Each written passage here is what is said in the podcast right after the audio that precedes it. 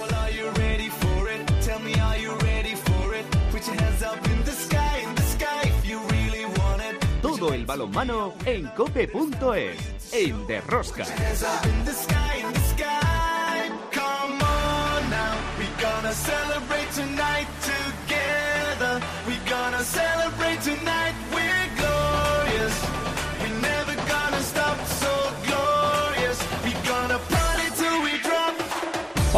Ya estamos aquí otra semana más con todos vosotros. ¿Qué tal estáis todos? Amantes del balonmano, seguidores de Rosca. La Liga Sobal disputó su quinta jornada con resultados esperados en las diferentes canchas. Tal vez lo más destacable es que la de Mar de León lleva cuatro empates en cinco partidos de liga. Se le resiste la victoria, en esta ocasión ante el balonmano la Granoller.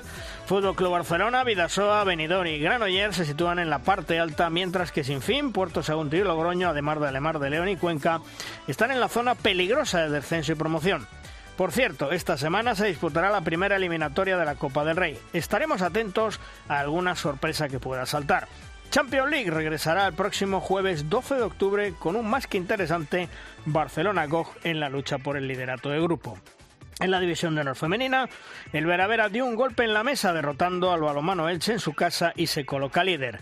El Costa del Sol Málaga le infringe la primera derrota de la temporada al Aula Valladolid, también gana el Mecal Atlético Guardes al Granoller y el Rocasa Gran Canaria lograba su segunda victoria ante el equipo de Elda. Esta semana se para la liga, las guerreras ya están concentradas para disputar los dos primeros partidos de clasificación para el Europeo 2024 ante Lituania y Azerbaiyán. Un banco de pruebas para Ambros Martín pensando en el Mundial que está a la vuelta de la esquina. Ya veis que como cada semana tenemos muchas cosas que contaros. Os recomiendo no os perdáis ni un solo minuto del programa. El balomano... ¡A tope con la cope! ¡Empezamos! Si quieres conocer toda la actualidad del mundo del balonmano, descárgate de Rosca en cope.es.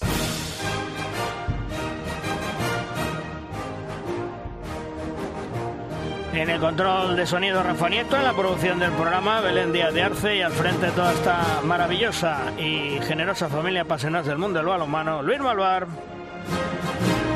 En Cope Valladolid, Juan Carlos Amón. Hola, Juan Carlos. Señores, ¿qué tal? Muy buenas a todos. Y en Logroño, Chema Joder. Hola, Chema. ¿Qué tal amigos? ¿Cómo estamos? Bueno, pues de momento vamos a desgranar lo que es eh, el análisis de la jornada con una tertulia donde hoy tenemos dos grandes invitados, dos eh, grandes técnicos que sin lugar a dudas van a hacer esa aportación. Bueno, pues en Logroño y en Valladolid me imagino que uno contento, otro no tan contento, ¿no? Dale, Chema. Bueno, aquí lo normal, ya sabes que jugando contra el Barça, pues eh, tienes mucho que ganar y absolutamente nada que perder. O sea, es decir, es que ahora mismo, bueno, pues el día que ellos tengan un día muy tonto, muy tonto, y tú tienes un día al 120%, pues igual puedes rascar alguna cosita. Por, por rascar algo, digo, un empatito, una cosa así. Como ellos estén medianamente bien, pues eh, tienen un porterito, un chavalito que acaba de empezar, que no para nada. Eh, tienen unos tíos que no lanzan a portería y, las tiran todas fuera. Pues, ¿qué vas a hacer? Aguantas lo que puedes, juegas lo que puedes, intentas hacer algo y, bueno, pues ya está, pues todos felices y tan contentos y a esperar a que venga la segunda vuelta, ¿no? Bueno, pero se da la circunstancia de que eh, precisamente han sido Valladolid y Logroño los dos últimos con- contrincantes del Fútbol Club Barcelona y me llama la atención de que el Barça encaja 30 goles eh, contra Valladolid y encaja 29 contra Logroño, no son números muy muy habituales. Y aquí en Valladolid, pues contentos, ya tenemos seis puntos. El año pasado creo que nos costó casi más de media vuelta conseguirlos en, la, en el segundo tramo de la competición. Y lo más importante, victoria fuera de casa, segunda victoria lejos de Huerta del Rey. De, ya han pasado por Irún, eh, hemos pasado por Cuenca, hemos pasado por Torre la Vega. eh, parece ser que este año no va a ser el año de sudores fríos en Valladolid. ¿eh? Bueno, y se nos suman, lo dicho, dos grandes entrenadores, dos grandes técnicos, Víctor Rocía Pillo. Hola Pillo, ¿qué tal? Muy buenas, bienvenido. Hola, buenos días y bien hallado y encantado de estar un año más aquí hablando y charlando de balonmano. Bueno, y Tony García también, bienvenido Tony, ¿qué tal? Hola, muchas gracias. Buenos días. Muy bien. Eh, encantado, como dice Pillo, de estar otra vez eh, de nuevo con vosotros para, para hablar de balonmano. Bueno, Pillo, eh, jornada donde Barcelona ganó con tranquilidad, eh, Valladolid sigue arriba, es decir, en la parte de arriba, tal vez lo que más sorprende es el venidor ya con siete puntos. Sí, yo creo que Benidorm está siendo es todavía pronto, lógicamente, no van cinco jornadas nada más y, hay que esperar un poquito más para hacer un análisis con un poco más de fundamento, ¿no? Pero como bien dices tú, ya Benidorm yo creo que está siendo un poco la revelación de esta de estas primeras jornadas, un equipo con un entrenador totalmente nuevo, neófito en la categoría, con muchas bajas y que lleva siete puntos.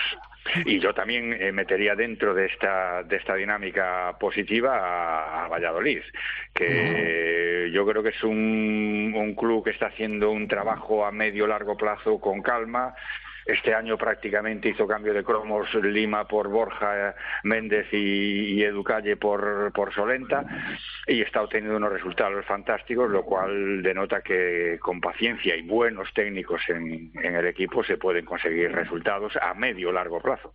Porque Tony, eh, Valladolid está haciendo una buena primera campaña, eh, también, bueno, como dice Pillo, pueden ser eh, equipos revelaciones esta temporada, ¿no?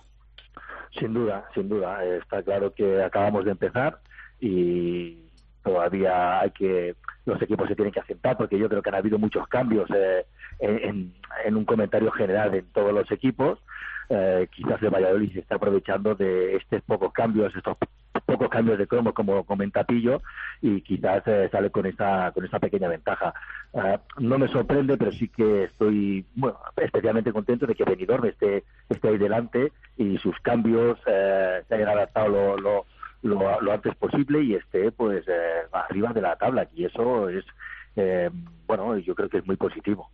El que a mí me gustaría, perdona Luis, por alusiones, me gustaría mm. hacer mención a un fichaje al que ha aludido también Pillo, eh, y es el de Augusto Lima, un jugador que viene de la Aguasantas portugués, una liga no tan fuerte como la Asobal, en un equipo no tan fuerte como cualquiera de los de Asobal. Es un central no al uso, no es tirapedrero, no es un armario, no tiene muchos kilos, pero la verdad es que es un auténtico espectáculo ver jugar a este chico y hay que alabar al Valladolid eh, la paciencia que tuvo con este fichaje. Primero fue un sí, luego se enredó la clasificación, fue un espérate a ver, pero al final la paciencia eh, y sobre todo el proyecto que iba a girar en torno prácticamente a él, eh, hizo que Augusto Lima acabara en Valladolid y yo creo que este fin de semana en la Vega ha metido uno de los goles, no de la jornada, eh, ha metido uno de los goles del año. Yo decía, eh, Pillo, que Vidasoa le veo muy fuerte, le veo, bueno, pues que le da un duro correctivo al eh, Ángel Jiménez Puente Genil. Y ojo, mm, hay que tomar nota con este Vidasoa esta temporada que, que yo creo que no va a flaquear como el año pasado, ¿eh? Bueno, eh, lo que está claro es que tiene un modelo de juego ya muy arraigado también, que, a lo mejor no es el que hay al uso ahora, que ahora pues eh, parece que si no haces 60 ataques y, haces 20 contraataques y contragol, Pirasoa tiene un juego bastante más pausado, sin renunciar a, a correr, eh, falla muy poco, pierde muy pocos balones, eh, juega con muchísima fiabilidad, acaba casi todos sus ataques y después hay un dato que también está en desuso, porque cada vez se valora menos la defensa. Vidasoa tiene una muy buena defensa. De hecho, quiero recordar que es el equipo menos goleado junto al Barça de, de, en estas cinco jornadas, ¿no? Entonces, todo eso lo hace un equipo rocoso, un equipo que, al que tienes que jugar muy bien para ganarle. Y creo que este fue uno de, los factores principales para robarle el punto al Barça en Artaleco. El, el no dejarle correr, no perder balones, no entrar en un ritmo mm, de loco juego, obligarle a jugar posicional y con la fantástica defensa que tiene y la portería, pues, pues creo que le está permitiendo ganar, como tú dices, con una contundencia, pues quizá un poquito superior a la que se preveía. Porque, eh, Tony, siempre se ha dicho que el balomano empieza en la defensa, una defensa que en los últimos tiempos, como comenta Pillo, parece que se han olvidado estos correr, marcar, correr, marcar, correr, marcar, y como decía Juan de Dios, eh, soltar las cabras en el monte, ¿no? Bueno, eh, algunos equipos, la verdad es que yo estoy con él, con Pillo, que que Vidasoa tiene muy asentada su, su modelo de juego primero en ataque y luego también el modelo de juego que quiere implantar en defensa. Una defensa sólida, eh, en bloque, en la que eh, no hay muchas salidas fuera de nueve metros, que lo, cual no permite dejar espacios detrás de tus espaldas, mm, contundente cuando tiene que serlo, con muy buen blocaje, con muy buena colaboración con la portería y eso yo creo que Vidasoa le está dando ese punto de solidez que, eh, que te permite, a los equipos y a los entrenadores nos gusta, que te permite hacer algún fallo más en ataque.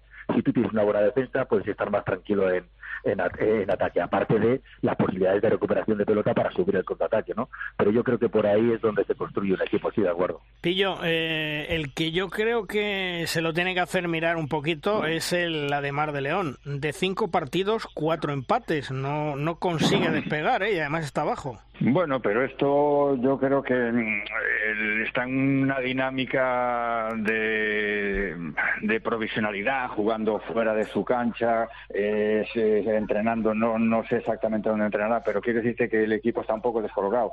Y no debemos olvidar una cosa, que además eh, en los últimos años se está haciendo configurando plantillas de proyecto. ¿Eh? con muchos jugadores jóvenes que cuesta acoplar. Este año con, con Xavi, con Castro, pues eh, igual que el año pasado cogió un poquito de, madurez en el juego de ataque y de experiencia, pero son todos jugadores muy jovencillos, ¿no? Entonces, eh, el caldo de cultivo que tiene ahora mismo Ademar, con ese desterrado jugando fuera, con gente joven, muchos cambios cada año, cambio de entrenador, en fin, que le va a costar un poquito, pero yo creo que que al final, como casi todas las temporadas, va a salir un poco adelante. Porque además, eh, Tony, lo que decíamos, eh, ha conseguido cuatro empates y Granoller ayer, mm, no sé si ganó un punto o perdió un, perdió un punto en, ante la de Mar. Bueno, todo lo que habéis comentado de todos los equipos es lo que padece en estos momentos el Granoller. Granoller, eh, continuamente cambio de jugadores, creo, creo, eh, así por encima que hay cuatro o cinco jugadores nuevos en, la plantilla, eh, la portería es totalmente, totalmente nueva. Eh, yo creo que Granollers también está en un proceso de construcción eh, y todo lo que pueda arrastrar Granollers en pistas como la de Ademar de León es, es, bueno, ¿no? sí que es verdad que estamos hablando siempre de un Granollers que está delante de todo.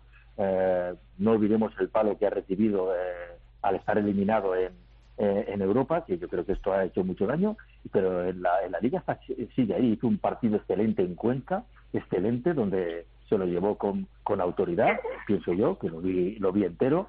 Y, en, y en de León, yo pienso que no es fácil arrastrar un punto. Esos empates se pueden traducir tranquilamente en que además podría haber ganado de uno. Mete la falta directa y gana de uno y, nos vamos para casa con cara de con cara de tontos, ¿no?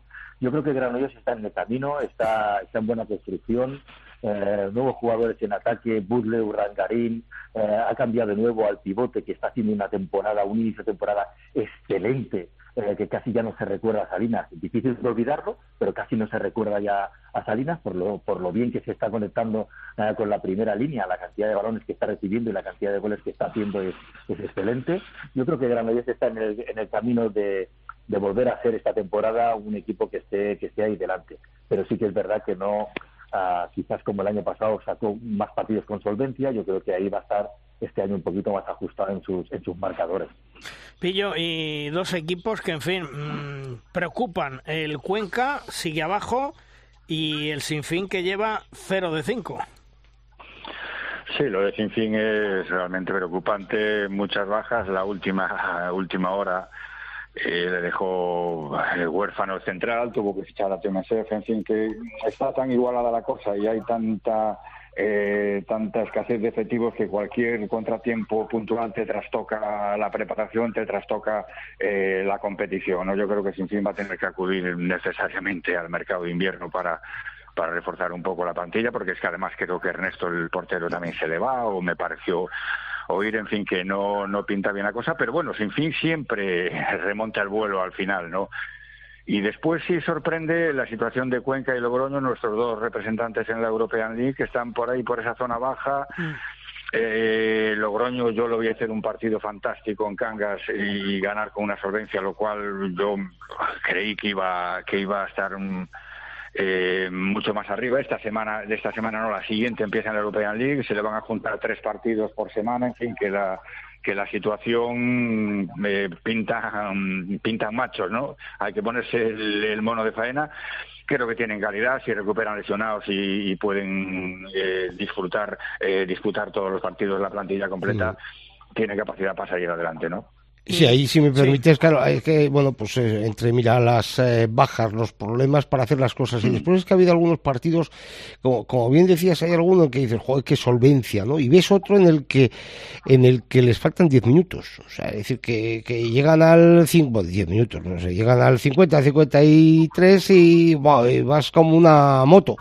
Y, y a partir de ahí, ¡buah! te caes. Y, y no sé, bueno, pues, pues hay que esperar, ¿no? Hay que esperar a, a confeccionar todo y a, y a ver lo que puede dar de sí el equipo. Y como bien dices, hombre, cierto es que te puede preocupar un poco. Dice, bueno, ahora empezamos ya a, a- a jugar tres a la semana y, bueno, si te falta un poquito de fuelle, pero espero que no. Pero mira, eh, permíteme, yo creo que, que lo que tú estás comentando eh, no solo le pasa a Logroño. La irregularidad durante el partido, eh, en algunos partidos que he visto y, en el Cangas especialmente, que es el que más veo en directo, eh, tiene momentos de un juego brillantísimo y, y auténticos eh, apagones eh, que, le, que le implican pues volver a meter al equipo rival en el partido y volver a luchar. Eso yo creo que es fruto de la juventud y fruto de, de los excesivos cambios que se producen cada año en todos los equipos, ¿no? Que no, no adquiere el- un- esa madurez de juego el equipo para saber manejar todas las situaciones de, eh, de juego, inclui- inclusive la de matar el partido y no permitir que el rival que el rival se te vuelva a enganchar. ¿Y tú, Tony, cómo ves eh, la situación de Cuenca y de Sinfín?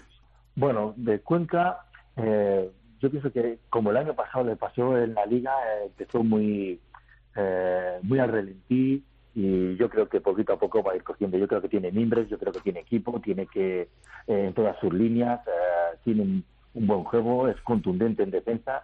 Yo creo que es un, un equipo que está en construcción, en crecimiento y como estamos hablando con todos los equipos, ¿no? Todo el mundo está ahora pues, eh, a cinco partidos, a cinco jornadas de haber empezado la liga, todo el mundo está en, en su construcción, ¿no? Pero yo pienso que Cuenca va a estar va a estar por ahí delante porque bueno porque tiene miles para, para estar para estar por ahí.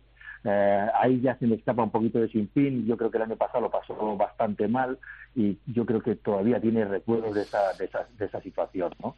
Eh, y como decís, que no sabía, de falta de jugadores eh, y con problemas para confeccionar incluso la, la, la plantilla en el fin de semana en la competición.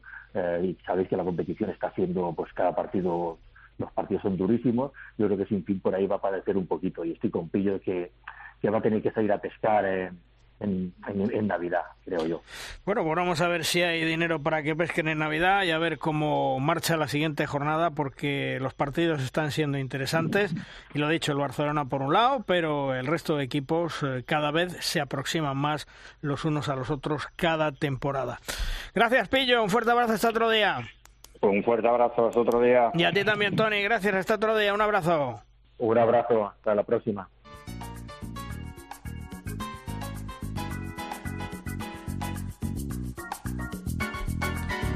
En la división de honor femenina se dieron estos resultados: Porreño 28, Oviedo 26, Betionac 26, Gijón 25, El da Prestigio 20, Rocasa Gran Canaria 26, Eche 22, Superamara Vera Vera 32, Mecal Atlético Guardes 31, Granoller eh, 30 y Costa del Sol Málaga 25, Caja Rural Aula de Valladolid 21 líder, el Veradera en solitario y recordemos que se para la liga porque hay dos jornadas donde la selección española, donde las guerreras tienen que disputar sus dos primeros partidos de este clasificatorio para el europeo 2024. La primera jornada, España-Lituania, el miércoles, es decir, pasado mañana, a las 9 menos cuarto de la noche en el Palacio de Deportes de Benidorm. Y la segunda jornada, Azerbaiyán-España, el sábado 14 a las 3 de la tarde en el Bakú Sport Hall. Y en Darosca es el momento de nuestra firma invitada. Esta semana la firma nos llega de la estilográfica de David Moldes, compañero de la agencia EFE, que conoce a la perfección el mundo del balonmano y más en una tierra gallega donde se respira balonmano por los cuatro costados. Hola David, ¿qué tal? Muy buenas. ¿Qué tal Luis? ¿Cómo estamos? Muy bien. Eh, Oye, ¿sobre qué nos hablas esta semana, David? A ver. Pues sobre todo esa igualdad que hay en la que en la Liga Sobal. Eh, me están sorprendiendo algunos resultados. Eh, por ejemplo, esos cuatro empates del Ademar del León, el equipo de Danny Gordon no consigue eh, terminar de arrancar, pese que ha hecho esta última jornada un gran partido ante un equipo de los grandes como el Granollers con un Kilian Ramírez y espectacular en la portería y Milosajevic con 12 goles, pero sobre todo la tremenda igualdad eh, que hay esta semana el Frigoríficos, que venía de ser incapaz de ganar consigue remontar seis goles a la Naitas, uno de uno de los equipos que mejor juega de la categoría, es un espectáculo ver al equipo de Quique Domínguez. Y luego eh, estoy viendo que, que Vidasoa sí está siendo un equipo sólido y para mí, no sé cómo lo ves Luis, pero para mí es el claro candidato a esa segunda plaza. Sí, está claro, está claro. Sí, porque es un, es un equipo sólido, está mostrando mucha solidez y luego veremos esa pelea por, por las últimas dos plazas del descenso. Eh, sin fin no acaba de arrancar. Puerto Sagunto eh, puso contra las cuerdas a, a Benidorm, pero al final eh, no puntúa en el derby y, veremos, veremos, pero para mí la igualdad de, esta Liga Sobal es quizás eh, lo más destacable. Bueno, pues habrá que estar pendiente a ver qué pasa las próximas jornadas. David, gracias por estar con nosotros y bienvenido de Rosca. Un fuerte abrazo. Un abrazo, Luis.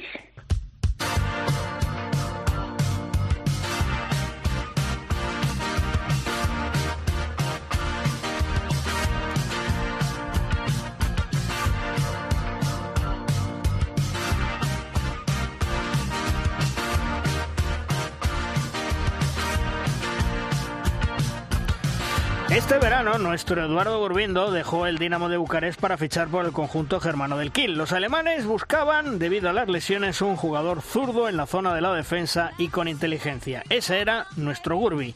Dicho y hecho, firmó una temporada, ha llegado al equipo más laureado de la Bundesliga para aportar toda su experiencia y su buen trabajo. Hasta Alemania nos vamos para hablar con Eduardo Burbindo. Hola Gurbi, ¿qué tal? Muy buenas. ¿Qué tal Luis? ¿Cómo estás? Bueno, oye, ¿qué tal? ¿Cómo te va en el Kiel?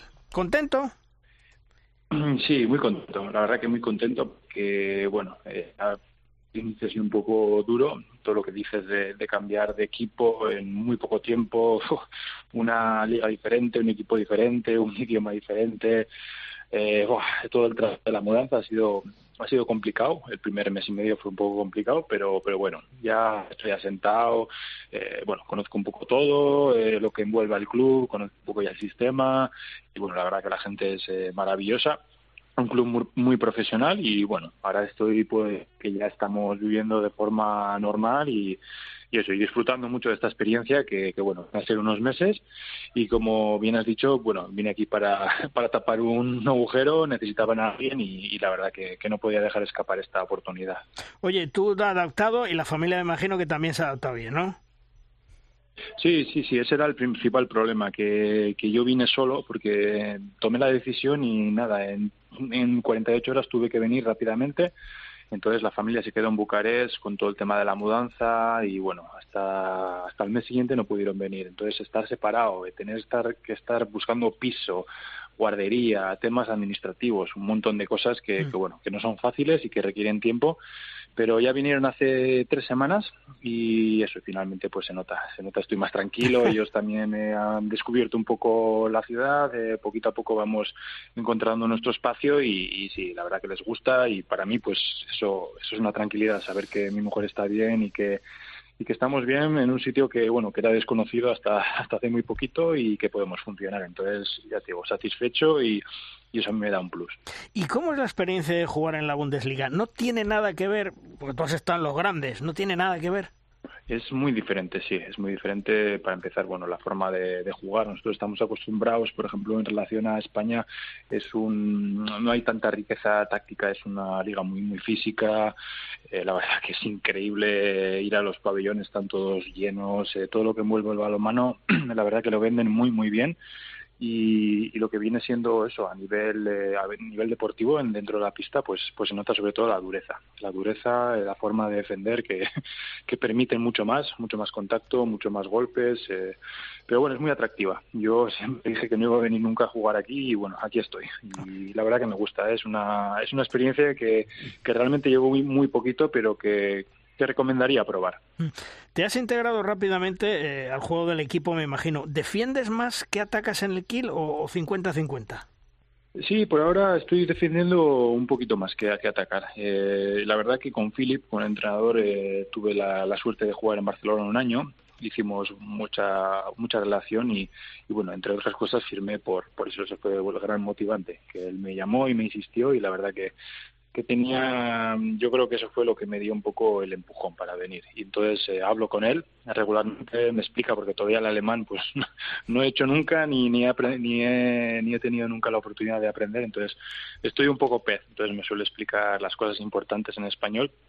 Y bueno, la verdad que por ahora en defensa me encuentro muy cómodo porque el sistema es muy muy sencillo y en ataque quizás no es tanto tanto mi, estilo porque es eh, mucho aquí mucho lanzamiento mucho uno contra uno cosas que bueno que en España tampoco se estila mucho. Entonces eh, voy entrando en el sistema y bueno, lo que me dan yo lo aprovecho, eh, disfruto porque es que realmente todos queremos jugar, pero igualmente cuando estoy en el banquillo estás en un pabellón, sobre todo aquí en Kiel con diez mil y pico personas, eh, es que es una una maravilla. O sea, estás en el partido siempre, estás eh, jugando, estás en el banquillo, eh, te, estás intenso y es un es una motivación constante. Eh, Hola Edu, ¿qué tal? Un saludo desde Valladolid, perdona Luis, ¿qué, tal estás? y si ahora de repente, digo yo, vamos a hacer a Eduardo Gurbindo CEO de la Asoval y que importe ideas aquí a España para tener también pabellones con 8 o 10 mil personas todos los fines de semana. ¿Qué podemos hacer? ¿Qué idea, qué iniciativa podemos importar? es una pregunta eh, eh, yo creo que imposible de responder. No sé, siempre hemos hablado de eso, de qué podríamos hacer para mejorar el balonmano en España. Eh, no creo que sea posible tener lo que tienen aquí, o actualmente, o incluso lo que hay en Francia. ¿Por qué? Porque no sé, no sé por qué no interesa el balonmano. No sé si es por tema de que el fútbol eh, acapara mucho eh, y otros deportes igual como puede ser el básquet o bueno igual incluso deportes individuales pero pero no sé no no yo creo que ya llevamos muchos años con esta con esta cuestión de cómo mejorar cómo intentar enganchar a la gente. Bueno yo lo que sé es que aquí hay mucho marketing mucha mucha seriedad a nivel de, bueno, nosotros siempre tenemos que hacer eventos, siempre tenemos que estar, eh, no sé, con patrocinadores, siempre hay un montón de cosas que envuelven al club. Eso en España nunca hemos tenido, eh, por lo menos no al nivel que hay aquí. Entonces, no, no sabría decir qué se puede hacer, pero se me antoja complicado. El partido de, baloncesto, de balonmano es la excusa para pasar una tarde en familia, en un pabellón, ¿no? Porque tienes cosas que hacer antes del partido, durante el partido y después del partido. Sí, eso es, lo montan bien. Ayer mismo había como una especie de fiesta antes del partido, entonces, bueno, eh, hay gente que, que, que viene, que, que, que viene como costumbre, pues dos horas antes del pabellón. Entonces, pues bueno, pues tienes para algún tipo de evento, algún tipo de fiesta, te puedes, bueno, pues picar algo, tomar pues, tus cervezas y luego, pues bueno, el pabellón, eh, lo que son eh, la duración de, de, un partido, pues es una fiesta, son diez mil y pico personas, eh, un ambiente constante y después de los partidos pues todo lo que es las zonas VIP y bueno pues es que es que es todo es que es lo que dices. Aquí la gente se lo toma como una actividad para, para pasar toda la tarde. Ayer jugamos a las 3 de la tarde pues la gente empieza a venir a la una y se marcha a las pues, a las 6 7 de la tarde. Estás todo el día en el pabellón. Pero, eh, eh, bueno, buenas, eh, hola Eduardo, un saludo desde, desde La Rioja. Pero claro, tú fíjate, tú eres un tío que has nacido en, en Pamplona, o sea, es decir, que conoce Navarra, has jugado en Pucela, tienes cerquita, bueno, luego Barcelona. Si es que yo creo que no puede eh, es que no podemos importar nada o, copiar para traer aquí, porque, claro, tú has estado en estos sitios, desde donde has nacido y alrededor del pabellón hay 450.000 bares con pinchos, con tal, con no sé qué. Esto en ninguno de los otros sitios donde has estado, en, Francia, en Rumanía, ni en, ni en, Alemania existe, ¿no? Entonces, claro, es que es, es que es muy difícil, es que va eh, con, la, con la forma de ser de, de, de toda esta gente importar eso, ahora decirle a, yo que sé, a alguien de Pamplona, de Logroño de, o, de Valladolid, no, mira, es que en lugar de irte a los bares de vinos y de pinchos, eh, te vamos a llevar a un pabellón de los deportes. Yo ahora mismo, ahora mismo, ojalá, pero lo veo imposible.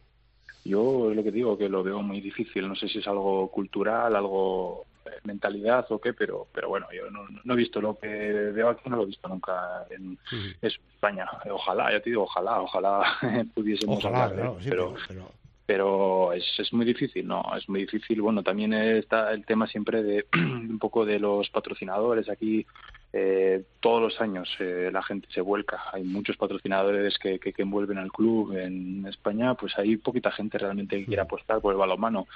Y tampoco, le, o sea, hay poquita gente, no les culpo, pero claro, eh, si no hay repercusión, si no hay, si no les van a beneficiar, pues lógicamente, pues tampoco lo van a hacer, ¿no? Entonces es un poco una espiral que, que es muy difícil. No sé, yo, yo lo veo muy complicado, sinceramente. Cuéntame, Edu, ¿por qué en Instagram has puesto a tu cuenta Gurbinson? No, eso es bueno. Eh, cuando, cuando, cuando creé la cuenta estaba en Barcelona y bueno, pues siempre teníamos, no sé, desde el principio con Víctor Tomás en el vestuario, no sé por qué me empezó a llamar eh, y Wurbinson, entonces al final eh, no sabía qué poner, no sabía qué poner y puse eso. Y además me acuerdo que tuvimos la broma, le dije, mira, he puesto esto gracias a ti. Y desde entonces no, no lo he cambiado. Como mi cuenta email, nunca la he cambiado. Desde que me la hice con 13 años, 14 años, nunca la he cambiado. Oye, a veces eh, me da vergüenza un poco decirla, pero no, no la cambio. Gurbi, ¿el, el Kiel es como se dice el mejor club del mundo organizativamente? Y yo, a ver, no sé si es el mejor club del mundo. Para mí es eh, siempre ha sido un top 3 en Europa eh, y para mí es un club quizás el más histórico que hay pero pero bueno eh, te das cuenta cuando estás aquí dentro y que, que, no sé yo he conocido bueno por suerte he conocido el Barça estaba en Francia mm, en Nantes que también es un club que está evolucionando mucho aunque no es un top top 5 diría de Europa pero pero lo que hay aquí es algo ya te digo muy profesional muy profesional desde entrenamientos desde partidos desde organización desde gente que trabaja en el club o sea es todo lo tienen todo muy muy preparado muy bien organizado, incluso cuando vine yo aquí, todo el mundo se vuelca contigo, o sea, no sé, notas, notas que, que, que, hay algo diferente, hay una, hay una atmósfera diferente aquí, y que aquí realmente la gente vive por el balonmano. Eh, ¿Cómo ver la Bundesliga este año? Porque eh, el Melsungan de Roberto García Parrondo de momento está dando el pelotazo. Sí, a ver, eh, Mesungen ha fichado muy bien, ha fichado a Cristo Pans, pues, que es una, una bestia, ha firmado a Eric, que Eric eh, pues eh, está con Roberto, Roberto eh, es un entrenador español que juega como, como todos estamos acostumbrados y para Eric pues es un, no necesita adaptación, entonces tiene al lado lo que tiene que hacer es jugar para un poco para todo el mundo, que lo hace genial, siempre lo ha hecho genial ha estado en equipos en España y siempre lo ha hecho muy bien. Y en Toulouse el año pasado jugó increíble. Entonces, bueno, pues tienes a un, equipo, digamos, atípico, que no juega como, como los, eh, el resto de equipos alemanes, juega a un estilo un poco diferente y tiene mucha calidad. Entonces, eh, los porteros están parando y ahí están, están arriba. La verdad que el otro día perdieron eh, de un gol a falta directa, que nadie esperaba que fuesen a perder, pero, pero ven, están ahí. Este año han dado un salto de calidad enorme por, por los fichajes y porque creo que los jugadores cada vez entienden más el sistema que, que Roberto quiere. ¿Y qué se dice del Barcelona esta temporada en Alemania? ¿Se le ve fuerte a pesar de las bajas? Pues no se dice nada, sinceramente. O sea, aquí, aquí estás concentrado a lo que estás. Yo, por lo menos, yo aquí cada día, cada semana tenemos dos partidos, bastante tenemos con los viajes y con, y con lo nuestro, ¿no? Eh, no hemos empezado de la mejor manera porque perdimos en Flensburg, perdimos en Magdeburgo, el otro día perdimos eh, contra Wetzlar la Copa. Mm. Entonces, bueno, eh, la situación hasta ahora no es no es la normal para, para un club como Kiel. Entonces, bueno, ayer sí que es verdad que ganamos a Hamburgo, aquí en casa, y nos hemos recuperado, pero, pero bueno, estamos en un momento que, hay que apretar los dientes y, y eso, estar concentrados en lo nuestro. Yo, bueno, tampoco tengo mucho tiempo para seguir, pero sí que veo el Barça, he visto algunos resultados, algún partido y, a ver, están igual que siempre. ¿eh? La gente habla que, que, bueno, se ha ido Fábregas, etcétera, etcétera, y el tema de Gonzalo, bueno, que ya se sabe que va a venir aquí dentro de un par de años. Mm pues bueno, eh, parece que se tambalea la situación, pero el Barça es el Barça. Entonces, Emil está parando mucho en portería, lleva unos partidos increíbles. Eh, yo creo que, que, no puedes hablar de que el Barça es un equipo más débil este año, porque, porque no, porque no es así. ¿Y, ¿Y, se vive ya algo el ambiente de ese europeo 2024 ahí en Alemania, que es muy importante para los germanos? Yo te diría que no, no he escuchado nada. tampoco, tampoco me hagas mucho caso porque no me hmm. entero del alemán, entonces no sé si hablan o no hablan, pero pero por lo menos no he visto publicidad o no sé, las típicas cosas en la calle, postes o revistas, no, no he visto nada, por ahora nada. Y me imagino que tú de tienes... Todas maneras, Sí. de, todas- perdón, de todas Sí. maneras, Eduardo, tú tranquilo, ¿eh? que la- lo más difícil del alemán es cerveza. Con que aprendas a pedir eso, lo demás da igual. ¿Qué más da? Hay que aprender, sí, sí, parece, yo también pensaba que era así, pero hace falta saber algo más, ¿eh? hace falta saber Sí, un poco bueno, más. bueno. enterando. Lo que más domino son las, los nombres de, bueno, de jugadas, cosas que necesitas un poco para, para jugar con los compañeros. Pero, pero sí, eh, tengo que empezar a dar clases. Hasta ahora no he dado clases porque ha sido una locura. La verdad que los dos primeros meses han sido una locura y no había ni tiempo. Eh, y son oye, alemanes. Aquí no puedes hacer una clase una semana, un día, otra semana, otro. No, aquí tiene que ser todo. eh, si coges la clase el lunes, tiene que ser todos los lunes de todas las semanas de hasta que te vayas. Entonces, pues, hostia, es que no, es posible. son no, no no son entienden. Son alemanes.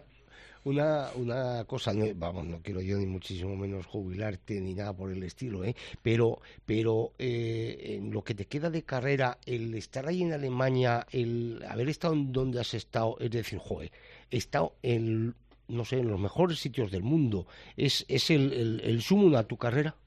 Eh, con los éxitos que has tenido con la selección, eh, con los clubes, estar jugando donde has jugado, es decir, joder, que es que he estado en lo mejor de lo mejor. Bueno, he tenido la suerte, mira, de sí, de estar en, Barcelona, que era un sueño, siempre lo he dicho. Me fui a Francia eh, como alternativa y resulta que fue eh, al mismo nivel o incluso algo más meritorio que estar en Barça, porque nadie nadie esperaba que en cinco años fuésemos dos veces a Colonia, por ejemplo. Entonces fue un- una etapa increíble, para mí la mejor, la de la de Nantes a nivel deportivo. Y luego, bueno, Bucarest fue una salida al tema de, de en Macedonia, que salió mal, pero que, que resultó, fuerte, fue- resultó ser también un éxito. Eh, estar en Rumanía ha sido una experiencia increíble. Y era, pues bueno, era un año, un año que me quedaba en Bucarest y, bueno, la opción de venir aquí era algo único, eh, teniendo en cuenta mi edad, y es por eso que, que lo cogí como una experiencia. Estar, yo creo que si vienes a Alemania, eh, tienes que venir a un sitio como este como Kiel, un, un sitio histórico, un sitio que, que en el que puedes ganar títulos y en el que puedes disfrutar realmente de la Bundesliga. Oye, eh, Entonces, bueno, sí. eh, sí, sí, Sí, no, te decía Gurbi, eh, te veremos otra vez en la selección, hablas con Jordi Rivera, eh, porque tú sabes que Pues, durante, sí. durante mucho tiempo ha sido un hombre muy importante para Jordi. Luego, claro, vinieron las lesiones y tal, pero por eso te digo, me imagino que sigues teniendo contacto con él y que él sigue contando con todos, ¿no?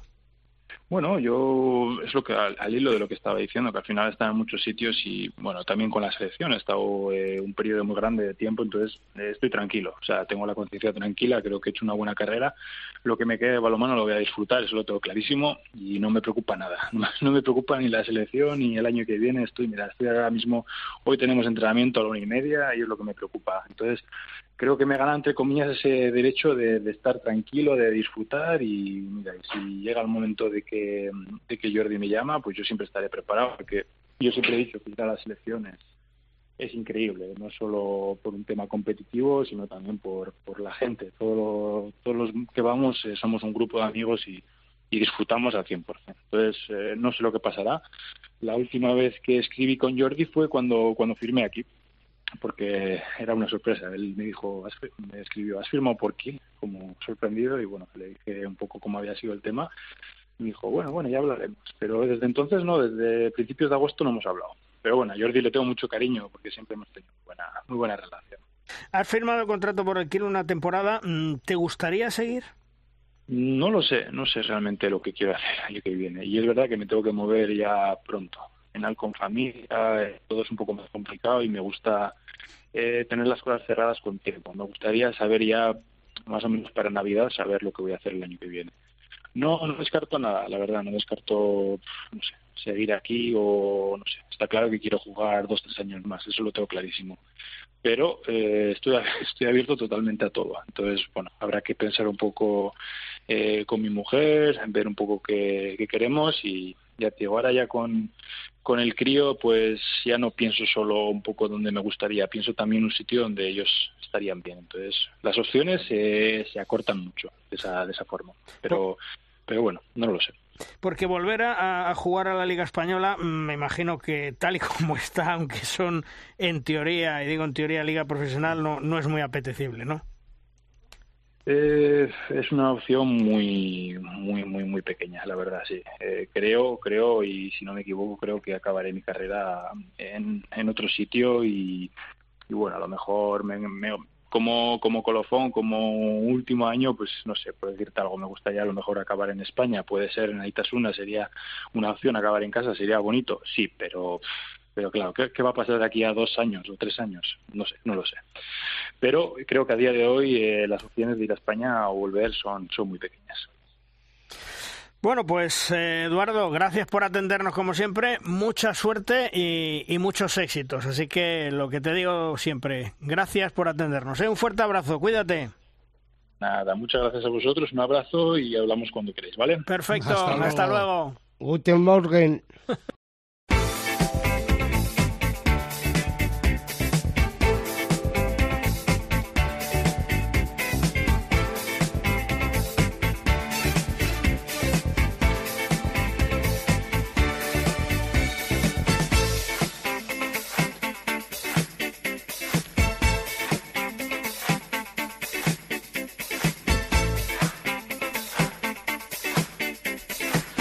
Esta pasada semana, en el partido Granoller-Barcelona, se rindió un homenaje más que merecido a uno de los grandes directivos que ha tenido el balonmano español, el gran Pep Blanchard, que ha sido todo en el balonmano, gerente del Granoller desde 1985, creo recordar. Toda una vida dedicada al balonmano que se ha jubilado el pasado verano. Ahora, además de montar mucho en bicicleta, veremos a qué se dedica ese tiempo libre.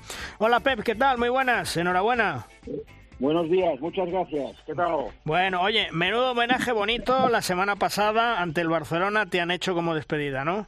Sí, estuvo muy bien, es, eh, había mucha gente y fue emotivo, eh, me emocioné y bueno, agradecer al club por este pequeño, este, este gran homenaje que, pues bueno, a mi trayectoria. Comenzaste a jugar al balonmano, creo recordar, a los ocho años, ¿no? Sí, más o menos, sí, ya le vi, ocho o los diez, sí, sí. Has sido jugador, entrenador, directivo, gerente del Granoller. Bueno, has pasado por todas las facetas.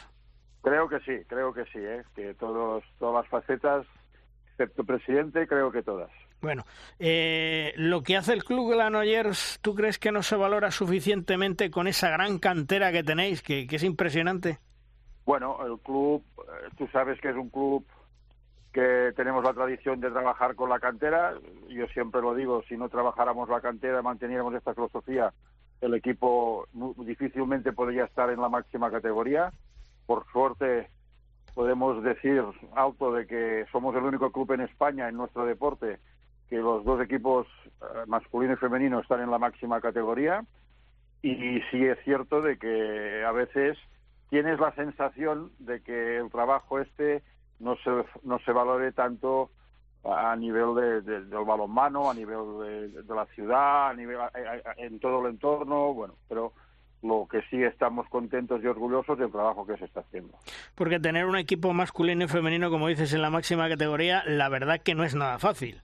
No, tú sabes los costes. El problema de costes es, uno de los importantes, pero y es cierto de que para el club es un orgullo poderlo hacer, ¿no? Pero eh, cuesta mucho competir y Sabes también que el balonmano femenino ha evolucionado mucho en los últimos cinco o seis años y hay cada vez más exigencias, más profesionalismo. Las jugadoras todas también tienen estándares de alta seguridad social. Bueno, las cosas que son normales y hay que ir en esta línea. ¿eh? Yo las defiendo y las comparto, pero para el club, para el club es una es evidente una dificultad grande el poder mantener en una ciudad como Granollers eh, los dos equipos en la máxima categoría y a más a más este año los dos, ah, uno por desgracia ya nos eliminaron el equipo masculino, pero los dos equipos han jugado competición o juegan competición europea. Hmm. Granoller es un modelo en España eh, y la verdad es que en Europa muy respetado. Sí, la verdad es que yo por los años que he podido representar, viajar, ir a, eventos, el Granoller es un club mucho, mucho eh, valorado a nivel a nivel europeo, a bueno, tú sabes que cuando decimos en nuestro deporte a nivel europeo es a nivel mundial, ¿no? Hmm. Eh, yo puedo decir que, por ejemplo, me acuerdo mucho porque por, oh, mi padre, para descanso, fue, ¿no? El Granollers fue en el año 76 el primer equipo que viajó a Japón a jugar unos partidos de balonmano, cuando, ¿me, entiendes? Sí. Que se nos conoce, el Granollers ha jugado ha, jugado en, en, en, África, ha jugado en, en toda Europa. Hemos participado en, con los chavales en innumerables torneos. Hasta un equipo, creo, hace siete, ocho años, o poco y más ya, jugamos, fuimos una, un intercambio en Venezuela, ¿no? Que es un, un, un, club reconocido y que lo conocen en todo el mundo, esto es cierto. Oye, eh, tal vez has vivido la mejor época de la Liga Sobal, años 80, 90. Bueno, yo, yo esto son momentos diferentes, ¿no? La Liga Sobal, evidentemente, en aquellos momentos todos los mejores podíamos presenciar y, gozar de, ver jugar a los mejores jugadores eh, internacionales que había. Y yo recuerdo, te diré los nombres de mi equipo, ¿no? Porque que si los Atavins, que si Tumensev, Kisilev, eh, los suecos luego, Carlen, Brañes, Gensel, y eso aplicado a todos los otros equipos, ¿no? Había grandes equipos, Portland, Ciudad Real, Barcelona, no me quiero dejar a nadie, pero sí es cierto que aquella época la Liga Sobal tenía los mejores jugadores y el nivel era muy alto. ¿Tu momento más feliz en estos 50 años del balonmano cuál ha sido, Pep? El momento más feliz es el orgullo de pertenecer a este club. Si tú me hablas a nivel deportivo, puede tener muchos, pero yo, para mí, lo he dicho ya en un par o tres de sitios, que el orgullo y la satisfacción más feliz es poder pertenecer a un club desde tener, toda mi trayectoria laboral. Yo me he formado también como persona. Yo empecé a, de gerente cuando tenía 27 años, que no tiene nada que ver con, con, la realidad. Ah, pero para mí esto es lo más importante. ¿no? Un club un club reconocido en mi ciudad. Eh, este para mí es lo más lo, que más recuerdo y los momentos buenos hay muchos, momentos malos también. Tú sabes que los hemos pasado, pero yo para mí lo, mejor es esto, poder poder haber trabajado, poder haber contribuido, colaborado en un proyecto de club, de ciudad y bueno, esto es lo que lo más importante para mm. mí. El balonmano ha evolucionado mm, mucho, pero ha evolucionado para bien. Mira, e, esta reflexión eh, a nivel deportivo, tú también lo sabes. ¿Tú mm. te acuerdas que creo que era hasta el 99, no me quiero equivocar, se jugaba solo con 12 jugadores, ¿no? Sí. Eh, ahora son 16. Eh, con 12 jugadores los entrenadores tenían todavía muchos más problemas, ni, ni, ni, ni, ni especialistas defensivos, ni todo esto, ¿no? Evidentemente que deportivamente o a nivel técnico eso no es el mismo balonmano de los años 60, 70 ni hasta el 92 o 90, los 90, ¿no? Hmm. Porque, bueno, ha evolucionado mucho y a nivel físico. Y a los otros niveles, yo pienso que, se ha mejorado, pero no, no lo suficiente para eh, impactar mucho más en la como deporte dentro de España. Es evidente que tenemos grandes éxitos y que nos ayudan mucho de las selecciones nacionales, tenemos grandes éxitos y hemos tenido de club, pero uh, ha faltado, pienso yo, una chispa más. ¿Y la Liga Sobal realmente está preparada para ser profesional? Yo te digo mi opinión, Pep, y lo digo todas las semanas. No creo, con muchas cosas que se saben y que lo sabes igual que yo, yo creo que no está preparada todavía para ser liga profesional. Le viene muy grande, han ido demasiado deprisa. Puede ser tu opinión, puede ser.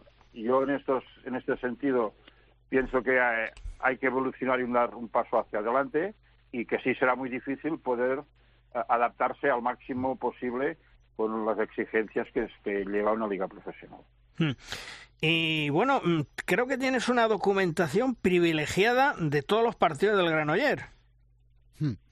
Bueno, sí, tengo un pequeño archivo de los todos los partidos, sobre todo a, nivel de todos los, creo que en estos momentos son 182, 83 partidos oficiales de competición del equipo masculino y creo que son, eh, con los de este año se van a ir ya unos 15, 16 de, de las chicas. No, sí, tengo esta documentación, tengo, estoy todavía, ahora tendré un poco más de tiempo para terminar esta, e, este, este pequeño documento porque tengo, por ejemplo, desde que yo soy gerente o había sido gerente, tengo todos los goleadores y los partidos conjugados, ¿no? Y ahora me falta que, que creo que lo podré conseguir, porque son muchos menos partidos, tener un poco las alineaciones y los goleadores y las anécdotas de los diferentes partidos hasta el año, creo que del 85.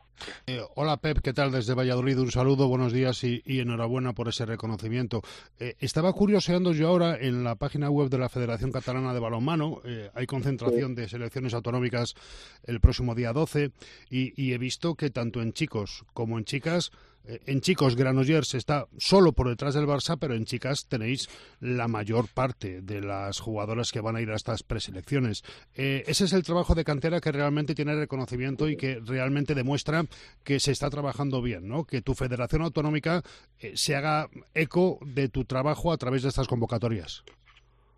Sí, sí, sí, lo que lo has definido muy bien y resumido muy bien, es decir, y yo me, me, me, vuelvo a repetir lo que os dije. Si no Granollers no tuviera ese trabajo de cantera, eh, tanto masculino como femenino, hemos potenciado mucho el femenino.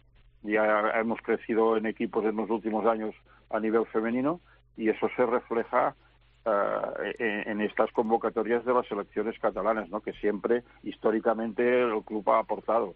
Yo en esto quiero explicarte un poco que a lo mejor eh, esto lo desconocéis, nosotros eh, hacemos hace creo 26 años ya un torneo que se llama Jugadas de Ambola Escolar, jornadas de balonmano escolar, el trofeo Qualiment, que por ejemplo el último año reunimos más, son chicos de eh, prebenjamines, benjamines, chicos y chicas y hasta levines, ¿no? Y es una, una de las campañas de recaptación que el club colabora con las escuelas, el club pone monitores de jugadores de los de los equipos, los jugadores de los primeros equipos participan y el año pasado movimos 1.300 chavales y, chicas y, y, casi creo que eran unos 120 equipos, ¿no? Y esto ahí empieza el trabajo de los Granollers. Tú también, también sabéis eh, el éxito que tiene en los últimos años la, la Granollers Cup, que el año pasado tuvimos 420 20 equipos participantes, el torneo internacional de Granollers, bueno, toda una serie de actividades y de promoción para trabajar con la cantera, para que, que es, el, sello de identidad de nuestro club. Y Pep, eh, ¿por qué no engancha el balonmano con, con la afición en España, aparte de ciertos sitios como puede ser vosotros, es decir, en Granollers, en Torrelavega, en ciudades pequeñas? ¿Por qué no termina de enganchar? Mira, lo has, dicho tú una, una, de las claves, ¿no? Ciudades pequeñas.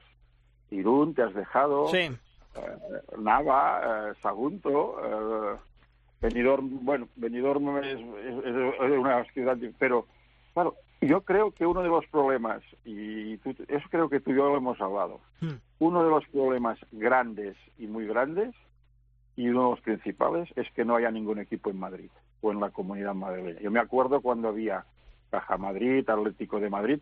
por ejemplo, y esto no es para ni crítica, la prensa, si hubiera un Atlético de Madrid, si hubiera un Real Madrid o si hubiera un equipo en Madrid, la prensa hablaría, mucho más. ¿no? Mm. Yo pienso que esto es, mira, por ejemplo, siempre pongo la comparación, en París creo que hay cinco equipos en, París capital, ¿me entiendes? Que si el Ibrí, que si el Querétaro. Para mí es uno de los, creo uno, uno de los, que no el único, ¿eh? pero creo que nos ha faltado desde que desapareció el Atlético de Madrid un equipo en la capital. Sí, tal vez sea eso lo, lo, importante. Seguro que no es el único motivo, ¿eh? Sí. Pero es un motivo, yo creo, importante.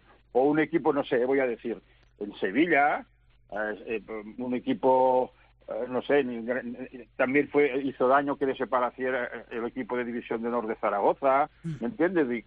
estas ciudades que a lo mejor tienen eh, una mayor repercusión mediática.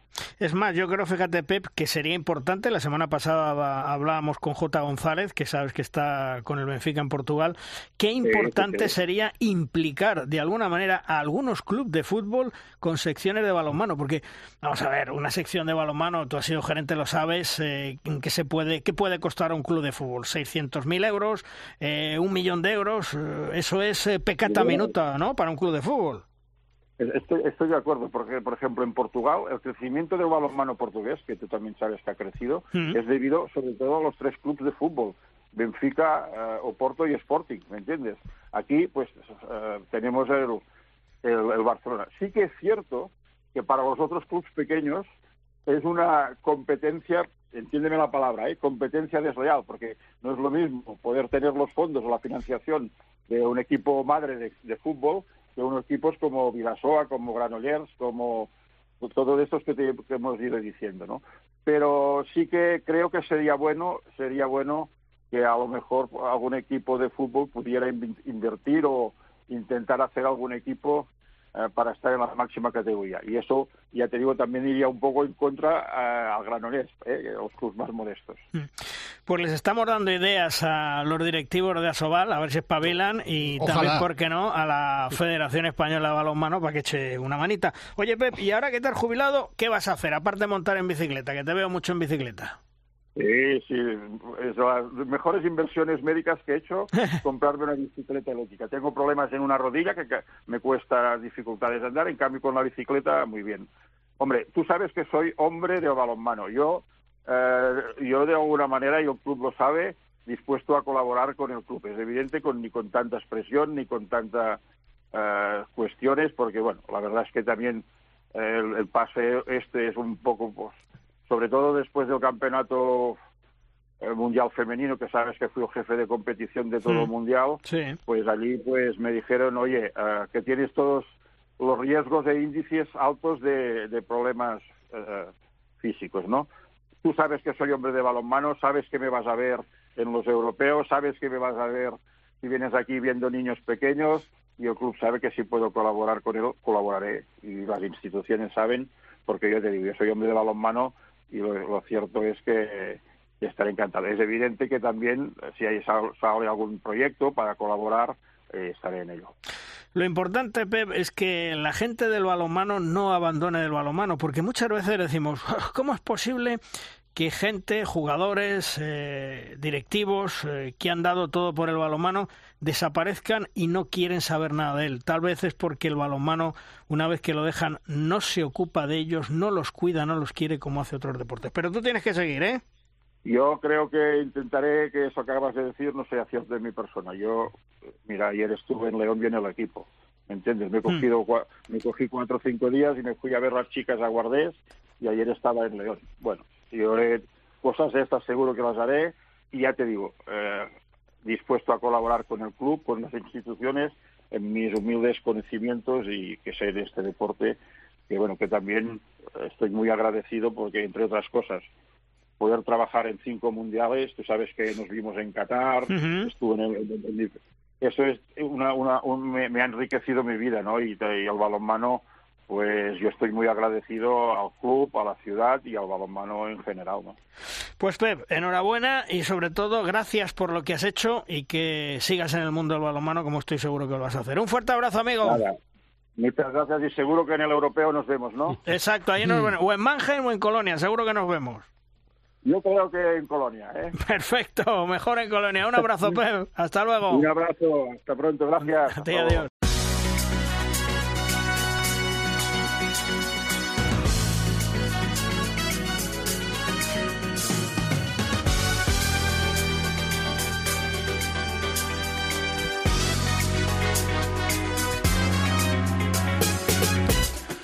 Suena la sintonía y eso nos indica que llega la hora en derrosca de nuestra sección La Pizarra de los grandes especialistas. Se abren las puertas de nuestra clase particular, entramos, tomamos asiento, escuchamos lo que nos quieren contar y esta semana con todos nosotros el mítico Demetrio Lozano, uno de los grandes jugadores en la historia del balonmano español que ha saboreado los mayores éxitos que un jugador puede tener en grandes equipos y con la selección española. Hola Demi, ¿qué tal? Muy buenas. ¿De qué nos vas a hablar esta semana en tu pizarra, Deme? Hola Luis, hola Tertuliano, ¿qué tal estáis? Eh, bueno, quería comentar esta semana eh, lo curioso de, nuestra Liga Sobal, lo igualada que está, sobre todo pues en la parte media, en la parte baja de la tabla, eh, con los resultados que se dan cada semana, que se producen pues muchos partidos que se ganan de uno, muchos partidos que se pierden de uno, muchos empates y la dificultad que, tiene el balonmano moderno y el nuevo balonmano con el nuevo reglamento de jugar esos últimos minutos, jugar esos minutos finales en los que hay mucha igualdad, en la que muchas veces en la última jugada del partido se deciden los resultados, como pasó esta semana con el Ademar, como pasó la semana pasada con tres partidos que hubo tres empates. Y esto se puede deber a que, bueno, pues esa dificultad que tiene siempre jugar ese último minuto, que muchas veces es una moneda al aire, muchas veces es última jugada para jugarte los dos puntos, o ganarlos, perderlos. Eh, en los últimos años, con los cambios de reglamento, ha surgido la posibilidad de jugarlo con portero jugador, con lo cual los recursos de los entrenadores pues han aumentado Y con el nuevo reglamento del sabotaje, pues hay dificultad en, parar esas acciones que antiguamente pues se paraban de, diferentes maneras, ¿no? Alguna bastante rocambolesca, pero se conseguían parar y controlar el partido para que no se te fueran esos puntos. Hoy en día es mucho más difícil controlar, la complejidad aumenta al, al ver la acción de sabotaje, al provocar esos últimos, esas últimas acciones que en los últimos segundos se pueden decantar para un lado o para otro. Y yo creo que los entrenadores deben de prestar una especial atención, ¿no? Debíamos, debían, debíamos entrenarlo mucho más para que los jugadores tuvieran esos recursos necesarios para saberlo jugar, para no cometer errores y llevar hasta el final con eficacia y llevarse los puntos, ¿no? Porque estamos viendo que son de vital importancia. Reflexión para los entrenadores, para los jugadores, para todos, para el aficionado, ¿no? Ver esa emoción que tiene esos últimos minutos y incertidumbre porque puede pasar cualquier cosa, ¿no? Es algo bonito en nuestro deporte, ¿no? Que marcadores abultados y aún así se llega con muchísima igualdad al final del partido. Muy bien, bueno, esperemos disfrutar, esperemos seguir disfrutando y, y ánimo a todos. Un abrazo, chao, chao.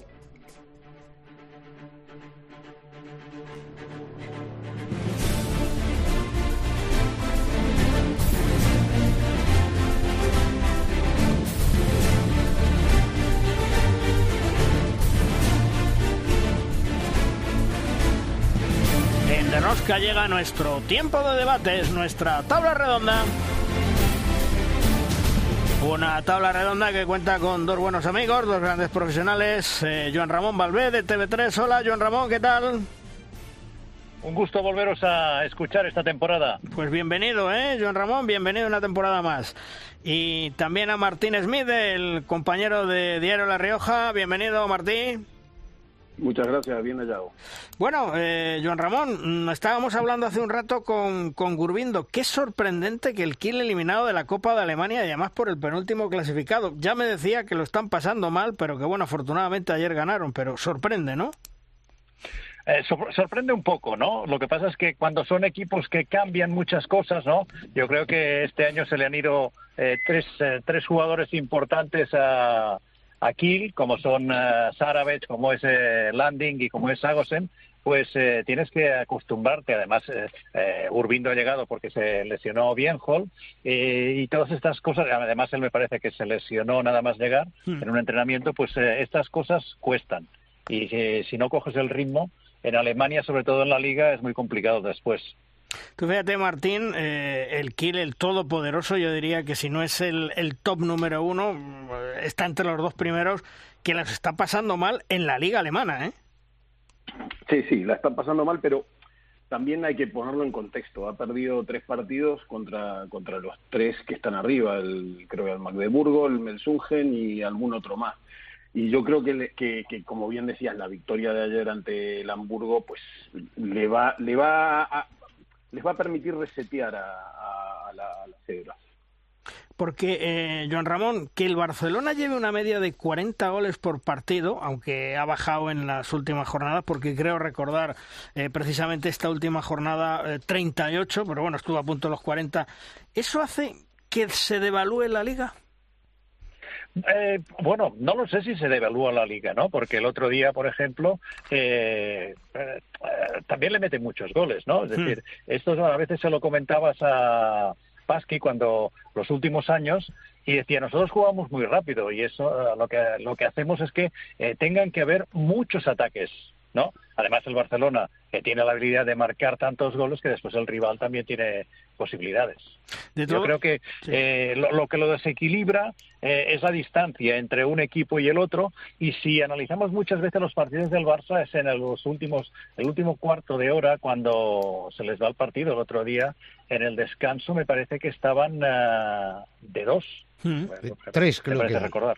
Sí, sí, sí porque Martín, eh, el Barcelona, lo que dice John Ramón, donde da la puntilla final es en los últimos eh, minutos, tal vez donde se desfondan físicamente el resto de equipos o que el banquillo no es lo suficientemente bueno, digamos, entre comillas.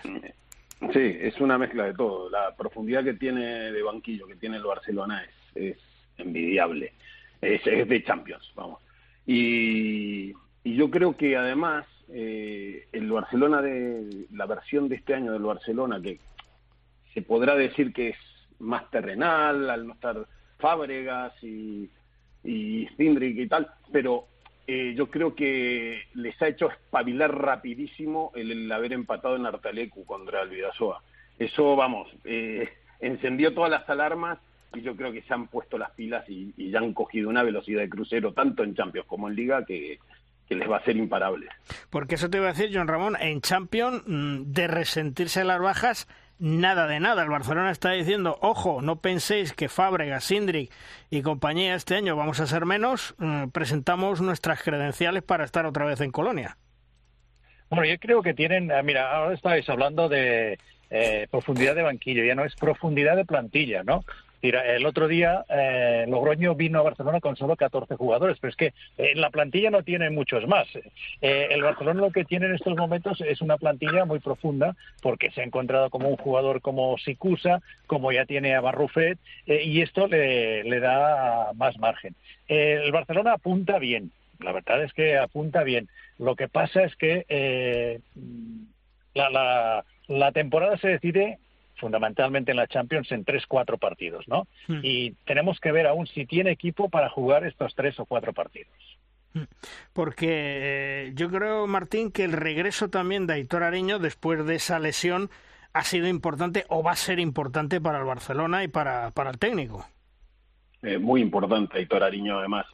Eh, por los años que lleva en el Barça y por, por lo que significa, es sumamente importante. Y además, ahora contra el Ciudad de Logroño, le vi, no, no había visto al Barça más que en los resúmenes que, que, se pueden ver en la televisión, eh, le vi muy bien, muy bien. Le vi como, porque siempre cuando se sale de este tipo de lesiones, pues está la, la, la, mente juega un papel muy importante y yo le vi muy bien, muy bien, saliendo a la contra rapidísimo, con, con una definición envidiable. Sí. Hay una cosa que engaña hmm. eh, en estos momentos, ¿no? Cuando tú hablas con la gente realmente que entiende, nosotros sabemos un poco de balonmano, ¿no? Pero los que entienden no les acaba de gustar el Barça en defensa, ¿no?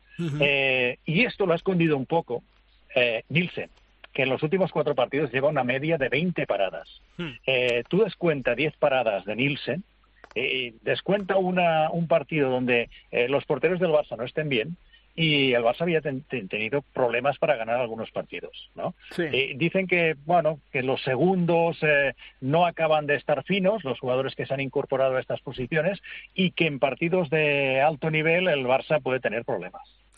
Sí, sí, evidentemente habrá, habrá que verlo, como tú dices, en esos partidos claves donde el Barcelona tendrá que demostrar si está o no está a la altura de, de la competición, sobre todo en la Champions, porque la Liga es otra historia. Por cierto, me cuentan mis pajaritos. pajaritos que la semana pasada, cuando se le hizo un homenaje a Pep Blanchard en el partido Granoller-Barcelona, curiosamente nadie de la junta directiva de Asobal estuvo presente en dicho acto. Sí estuvieron a título personal dos empleados de la oficina de Asobal, es decir, que el directivo de club más antiguo de un club de Asobal no gozó del reconocimiento de los actuales directivos de Asobal. El que sí estuvo, estuvo presente, fue el presidente de la Real Federación Española de Balonmano, Paco Blázquez, a Blázquez se le pueden criticar muchas cosas, y yo he sido el primero, sin salir, eso de salir en todas las fotos, el protagonismo extremo, etcétera, etcétera. Pero eso sí, él sabe dónde tiene que estar y a quién tiene que representar en cada momento. Los directivos de Asobal, esa gran liga profesional, son de un tremendo pelaje amateur compensado y la verdad es que no dan para más. Y, hablando de, la liga... Ah, permíteme, Luis, un matiz. Dime. Eh, a, Blanchar, a Peps, eh, nosotros dimos el partido. Sí. Se le entregó un reconocimiento por parte de la de Asobal, mm. que lo hizo Xavier Callaghan. Eh, yo creo que fue un poco improvisado por, eh, por estos mismos empleados que dices que estuvieron presentes, dos, que hablé con ellos, y que no querían que no hubiera representación de Asobal. Es decir, eh, hubo un pequeño... Yo te diré una cosa, en la transmisión me equivoqué porque pensaba que era el reconocimiento del Barça y no, después a continuación de Xavi Callaghan, el directivo responsable del balonmano, le entregó, también un reconocimiento a Pep Plancha.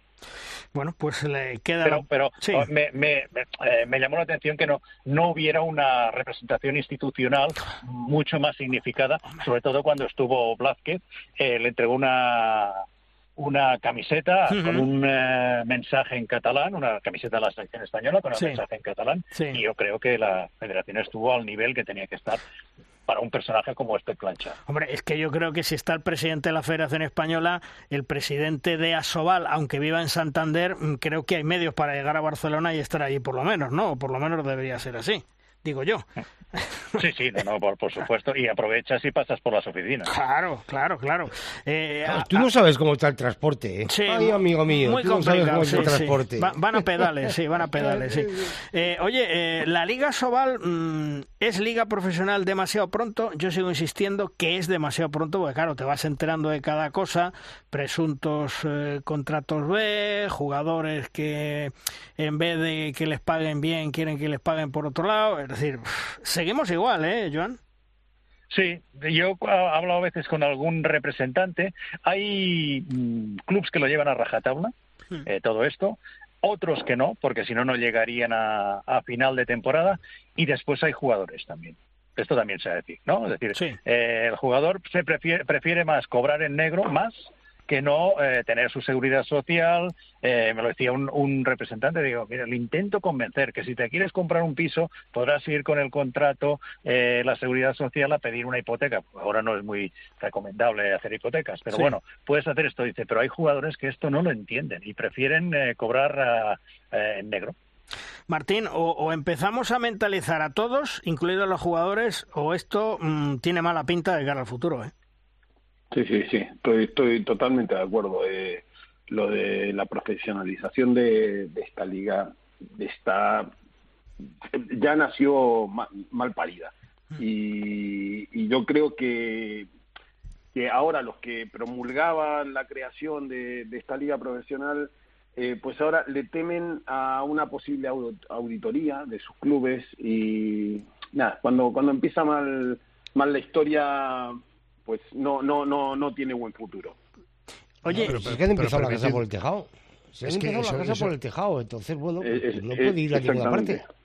Pero eh, ¿cómo se le puede cómo se le puede temer en una auditoría? Es decir, ¿cómo se le puede tener temer a algo que sabes es una condición indispensable para generar algo? Es decir, sin auditorías no hay profesionalización. Si quieres ser profesional, sabes que tus cuentas tienen que estar al día y auditadas. Entonces, tener, tenerle miedo a eso sabiendo que te va a pasar. Claro, pero, pero, pero, pensar una cosa: para hacer una auditoría tiene que haber libros de cuenta. A lo mejor alguno no tiene libros de cuenta. Pero, pero yo no sé qué retroactividad tendrá la obligatoriedad de presentar documentación. No, yo, yo lo que te quiero decir es que, claro, cuando, cuando tú solo miras eh, la parte bonita y la parte positiva de algo, ¿eh? y no te das cuenta al hacer las cosas de decir, cuidado, que es que eh, sí, vale, yo pongo en un papel el debe y el haber, y ahora esto me viene muy bien, pero que tarde o temprano me va a venir esto. pero, Chema, también, ¿eh? tú te puedes comprar un Maserati y luego decir, joder, es que tengo miedo que me pongan una multa por exceso de velocidad. Yo no me puedo comprar un Maserati porque trabajo en la COPE, chico. ¿Para qué te, para qué te tres tengo yo, tres?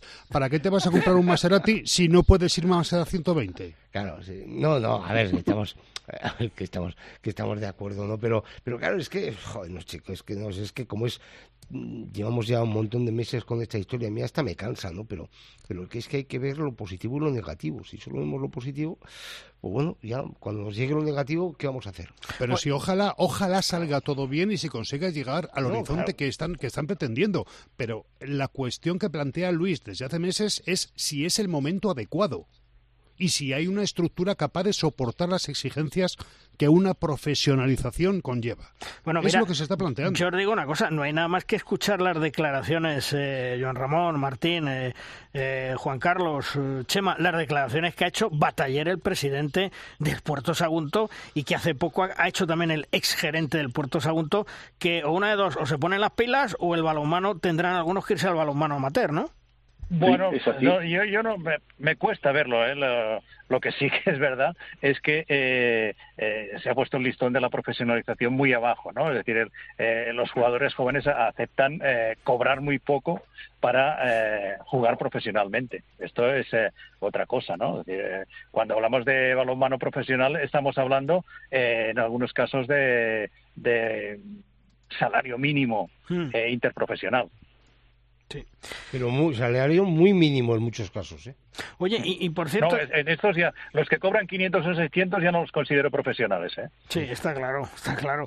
Oye, Joan Ramón, y sácame de una, de una duda que me han contado el otro día y, y, que no sé si es cierto, que las televisiones no podéis emitir imágenes propias de la Liga Sobal, que solo podéis dar el compacto que os envían y que muchas veces son planos sin relevancia. ¿Eh? Es decir, hablamos de sí, Mira, mira aprovechamos.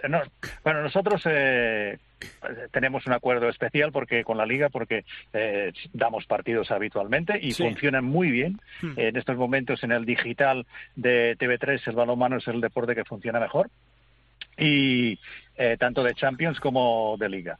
Y aprovechando estos empleados de Asobal que estaban en el homenaje a Blanchar, hablamos precisamente de estos. Los resúmenes son muy justitos. Eh, los hacen con recursos de cámaras, pero los, los hacen muy justitos y quedamos que les enviaríamos una sugerencia de cómo debían hacerse estos resúmenes e incluso cómo eh, la realización, ¿no? Porque te, te, mandan eh, un plano general del gol y la repetición en plano general, con lo cual para las televisiones esto es muy difícil de, de utilizar, ¿no? Es decir, el, otro día que expulsaron en el minuto 5, me parece, a Antonio García. Eh, García. Sí, eh, el otro día, pues eh, la imagen es que seguro que tenían en alguna cámara una imagen mejor de lo que había pasado y no la envían. ¿no? Y en este sentido también te decir que hay buena voluntad de parte de los profesionales, ¿no? que cuando les haces llegar pues una sugerencia, ya no digo una crítica, pues eh, son receptivos. Pero se tienen que mejorar muchísimo. De todos modos, Martín, eh, está claro, mm, para promocionar el balonmano hay que dar lo mejor en estas circunstancias. Exactamente, hay que dar lo mejor en estas circunstancias. Yo, yo veo a los chicos que trabajan aquí en Logroño y la verdad es que lo hacen muy bien. Eh, pero, pero bueno, todavía estas retransmisiones están muy lejos de lo esperado. Eh, no es económico precisamente el, ser abonado a la plataforma. Y, por ejemplo, por citar el último caso que, sucedió ayer, hmm. eh, quise ver el Ademar Granollers y empezó media hora más tarde la retransmisión, cuando iba 7-7. Eh, ¿Por qué? No tengo idea, pero, pero deja, deja bastante que desear. Y parece que hay un fallo eh, en el cual estaba programado para las doce y media y el partido era a las doce. O sea que yo creo que esas cosas son las que hay que pulir porque encima que la gente paga si le cuidar, Luis. Y cuidar, exacto. hay, que, hay que cuidarlas esas, esas, para, para que salga adelante un, deporte como, como el balonmano hay que cuidar esos detallitos. Mm. Eh, esta semana se concentra la selección española femenina, las guerreras, eh, con dos partidos, pues ante Lituania y ante Azerbaiyán, eh, un banco de pruebas para, para Ambros Martín. ¿Qué, qué esperáis con la llegada de Ambros a la selección, Joan Ramón?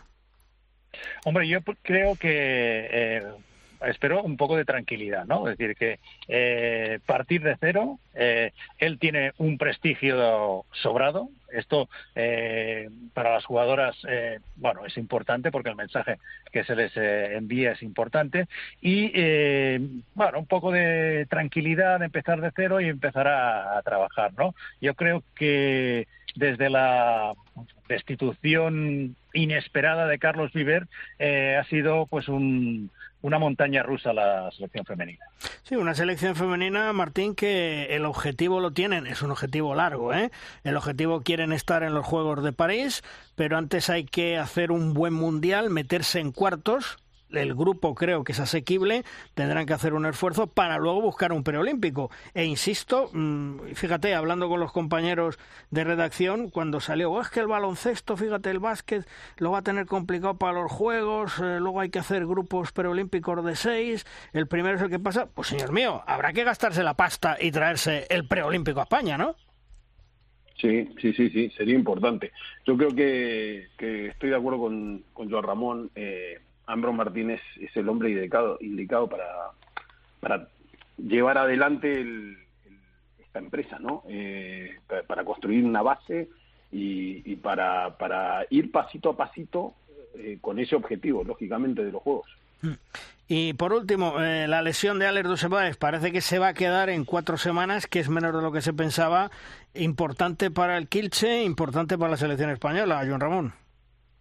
Sí, yo creo que es más importante para el Kielce en estos momentos porque me parece que esta semana eh, juega contra el Kiel, que va invicto y no puede ceder mucho más.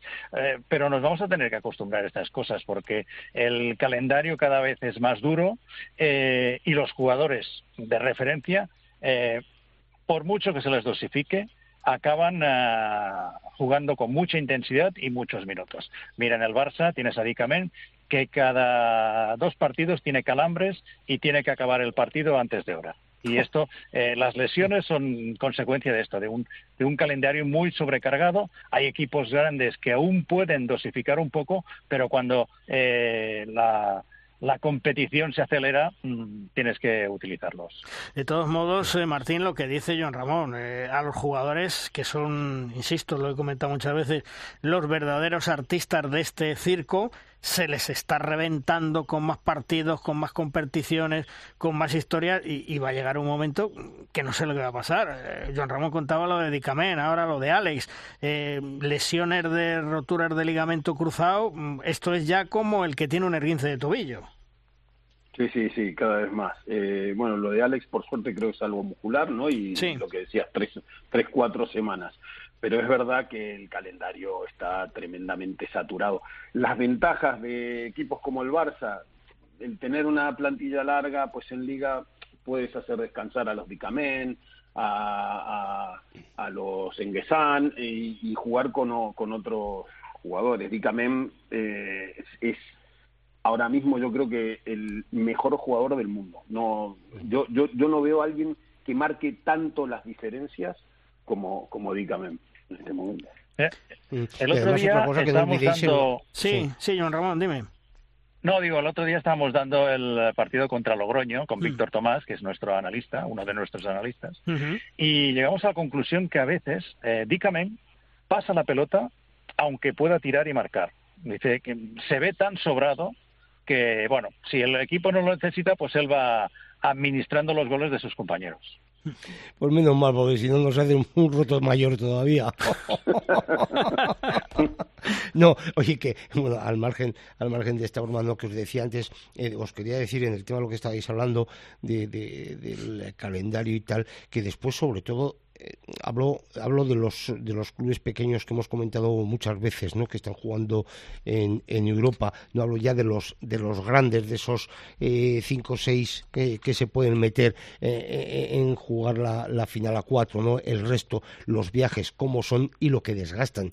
Lo sumamente, todo lo que desgastan no ya el jugar eh, dos días a la semana o tres días a la semana, sino el desgaste que tienen esos jugadores eh, en los viajes. Y me refiero, repito, eh, me refiero a los, a los que por bien que lo quieran hacer, bueno, pues, pues los viajes son como son, de ciudades como son, no hay combinaciones, intentas, bueno, pues mira, si el viaje me sale por tres euros menos, pues tres euros menos que me sale, ¿no? Aunque me cueste una, una hora más de viaje, ¿no? Y, eso, y eso después al final de una temporada es es también un roto importante para los jugadores. Mira, tú sabes lo que mata muchas veces a los jugadores y que luego vienen las lesiones. Y hay un equipo español, no voy a decir el nombre, que la temporada pasada terminó su partido de competición europea, se fueron a dormir al aeropuerto, los jugadores tumbados en las sillas del aeropuerto intentando dormir hasta que saliera su avión al día siguiente. Eso es lo que no puede ser. ¿Vale? Eso es lo bueno, esto yo, yo lo he visto con equipos gallegos dejar eh, después del partido las bolsas, irse a cenar y a tomar una copa en Barcelona y quedar a las tres y media, a las cuatro en el Palau Blaugrana, hmm. les abren la puerta, cojan las bolsas y al aeropuerto para coger el primer avión de vuelta a las seis de la, de la mañana. Bueno, pero somos liga profesional, ¿eh, Joan Ramón? ¿Qué es lo importante? Sí, no, no. Sí, sí. eso es lo importante, eso es lo que No, no, yo cuando a veces veo autobuses, el otro día Logroño, eh, dormí en Barcelona, ¿no? Pero ahí, cuando los veo en el Palau o en, eh, en Granollers, eh, siempre pregunto, ¿no? Eh, ¿Habéis subido hoy? O, y hay algunos que, que no, no, no llegan a tocar hotel, es decir, que llegan, eh, comen en un sitio, a lo mejor en un hotel para que tener una sala donde comer y después del partido pues eh, suben al autobús un bocadillo y llegan de, a primera hora de la mañana del día siguiente, es decir, eh, toda la noche eh, por carretera. No Juan Ramón, el otro, día, el otro día el Ciudad, el Ciudad de Logroño salió esta, esa misma, ese mismo viernes. ah, vale, pues es, mira, estaba convencido porque no, no, no, me ver, dijeron que había, allí, habían estado en, en un hotel en Puerta de Barcelona, allí, dice cerca de Puerta y, de Barcelona, y, creía que habían hotel, hecho noche antes.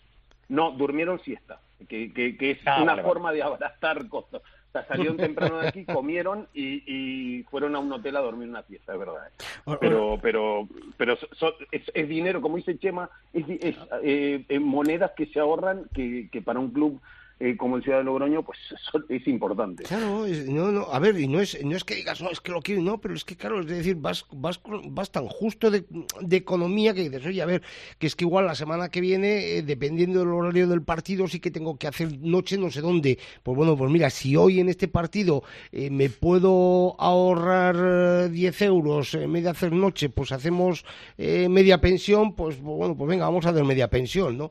Y esto lo dejo para el siguiente encuentro que al ser tal día, tal hora, pues no me queda más remedio que hacer noche, ¿no?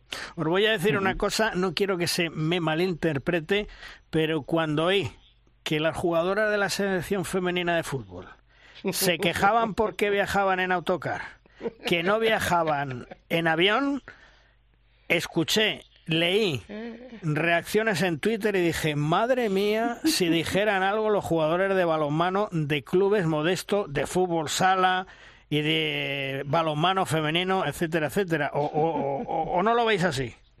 Algunos Hombre, dio su mira, opinión, ¿eh? Yo creo que creo Sí, que sí. José Cuenca el de, de, de, de Puente Genil dijo algo así y, Sí. y- y le apoyaron varios. ¿eh? Claro. Yo, yo creo que, Es que- en redes es que es que también sí, sí, es lógico. No, y es es, que, verdad. A ver, es que muchas veces nos tenemos que dar cuenta, eh, yo es cierto, es que claro, cada uno eh, mira, mira sus cosas y mira única y exclusivamente eh, su deporte y mira única y exclusivamente por ello, pero es que después también no sé quién dijo, claro, es que es que ganando 20.000 euros o ganando, o 25.000, no me acuerdo cuánto era, y decía, por Dios bendito, 20.000 o 25.000 euros. Y digo, si, si, vamos, ¿cuántos en el balonmano quisieran ganar eh, 25.000 o, o 20.000, no? Y me da igual, o sea, es decir, que ojalá, repito, que ojalá eh, gane todo el mundo, eh, cuanto más dinero mejor, y ojalá todo el mundo ganásemos eh, 50, 60, 80 y 100 mil, y como Habla hablábamos antes, nos comprásemos, no pudiésemos comprar 18 Maseratis, ¿no? Pero, pero no, eh, pero es que hay que saber dónde, dónde estamos y, y cómo está, ¿no? Y hay veces que se dicen las cosas joder, con una, o, la gente del atletismo, ¿cómo están los del atletismo? Aquel que pilla, que tiene una lesión y no resulta que no ha pillado subvención este año porque no ha podido hacer la marca para que le den una pequeña ayuda porque ha estado, ha estado lesionado. O las niñas de gimnasia rítmica, por ejemplo. Claro, o sea, es decir, o en algún otro deporte también de primera división que resulta que juegan al principio de temporada miércoles y domingo y al final de temporada miércoles y domingo para intentar quitar un mes más porque cobran por meses.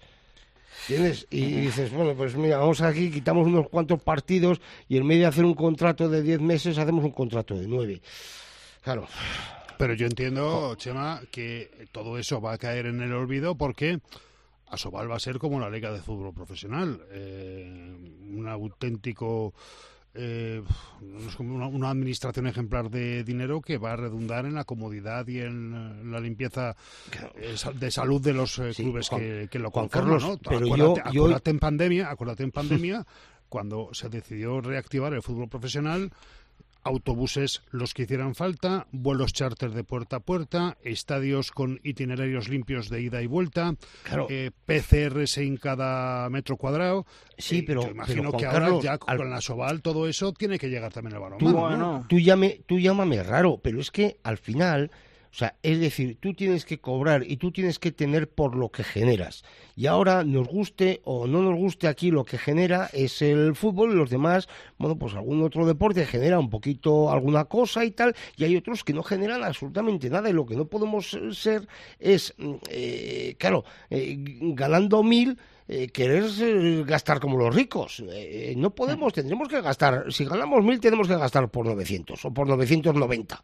¿Eh? Para, para no pillarnos los dedos e intentar ir incrementando. Pero hay creo que tenemos que cobrar y que tenemos que hacer y que tenemos que gestionar respecto lo que estemos generando. Y ahora mismo, eh, lo siento del alma, o sea, decir, ojalá eh, me diese todo el mundo en los morros, ¿no? Pero el balonmano genera lo que genera.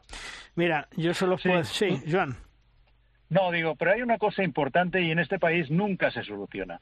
Y es, eh, y después lo comparamos con los otros países, y es eh, la inversión que cualquier empresa haga en el deporte tiene que tener una importante desgrabación.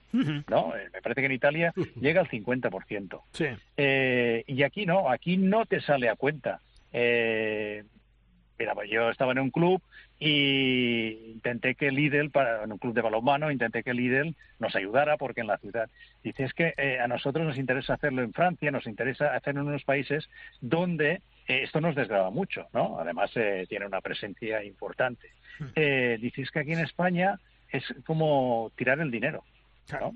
Este es un problema, es decir, al final la, federación tiene muchos hmm. patrocinadores, pero ves que son inducidos, cuando que son empresas del Estado, Renfe, Correos, eh, que son el mismo eh, Estado el que le dice, mira, ponme dinero aquí, ponme dinero allá. Eh, mientras esto no se solucione, va a, va a ser muy difícil tener sponsors, porque no va a volver a, haber una etapa de esta del pelotazo urbanístico que eh, Isolus Corsan, Portland y todas estas empresas, pues no les importaba poner millones de euros. Oye, eh, perdóname, pero es que mira, eh, es que me acabas, me acabas de recordar, lo he comentado en muchísimas ocasiones, ¿no? Eh, yo creo que en los próximos meses, en un mes o dos meses, voy a hacer 37 años en esta empresa. Recuerdo perfectamente una de las primeras entrevistas que yo le hice a un político en esta, en esta ciudad o en esta comunidad y hablando de deporte y fue que se estaba ya hablando y que se estaban organizando para sacar la ley de mecenazgo, una ley de mecenazgo para ayudar, ayudar, eh, hablábamos, además recuerdo perfectamente, ¿no? Eh, incluso recuerdo el político que todavía también sigue estando en activo, entonces era un pipiolo como yo, pero ahora continúa estando en activo, ¿no? Y hablaba, pues, pues, para ayudar a esta gente que, que se gasta una pasta, aunque sabes que no va a tener absolutamente nada de, que no le va a devolver nada, porque, bueno, pues tiene, se gasta 12 o 13 mil ahora euros en comprar camisetas y, y para, para, un equipo, etcétera, todas esas cosas, ¿no? Al final se hizo, eh, al paso de unos años, se hizo una serie de, de mecenazgo, no sé qué, que sirvió para que los clubes de fútbol hiciesen fundaciones ¿eh? y a través de esas fundaciones, pues ellos sabrán eh, lo que hicieron, lo hacen o pueden hacer a través de todas esas fundaciones. Pero lo que es el mecenazgo para esa gente que, que ahora, oye, pues voy a meter 6.000 euros en el eh, Ciudad de Logroño, voy a meter eh, 4.000 euros o 8.000 euros en el Barça o en Valladolid. Pues para toda esa gente no hay nada. Chicos, que y ni venga, ni se le espera. Eh, venga el gobierno, que venga, la ley de mecenazgo es como el parto de los montes. No lo veremos nunca. Y si no, fíjate los años, los años que te he dicho que han pasado, ¿eh? O sea, que fíjate tú. el gobierno me da igual de un tipo de otro. Sí. Pero fijaros además... yo lo he comentado a veces con políticos, ¿eh? eh alguna secretaria de Estado de Deportes catalán. Hmm. Eh, ellos lo tienen claro. El mundo del deporte lo tiene clarísimo. El de la cultura lo tiene clarísimo. El que no lo tiene clarísimo es el ministro de Hacienda. Que él no quiere que le bajen los ingresos. Claro. Eh, al ser dos dos partes del gobierno no, no hay manera que se pongan de acuerdo. Esto es eh, así de claro. Está claro. Pero, pero, Luis, por, por, por, cerrar, eh, el, el, tema, el tema de los sponsors.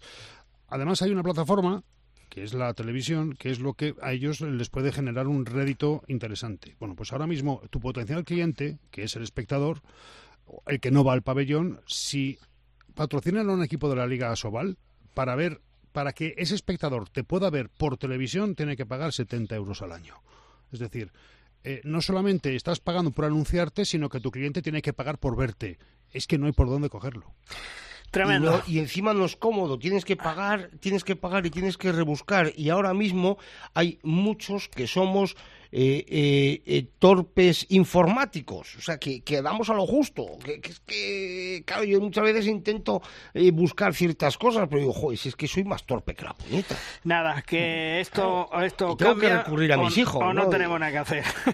así, sí, así que, en fin, chicos, pues vamos terminando ya nuestra tertulia. Joan Ramón, gracias, bienvenido y nos escuchamos Encantado otro y día. hasta la próxima. Hasta luego. Digo, encantado y hasta la próxima. Gracias, Martín, también gracias por estar con nosotros. Bienvenido y nos escuchamos otro día. Un abrazo.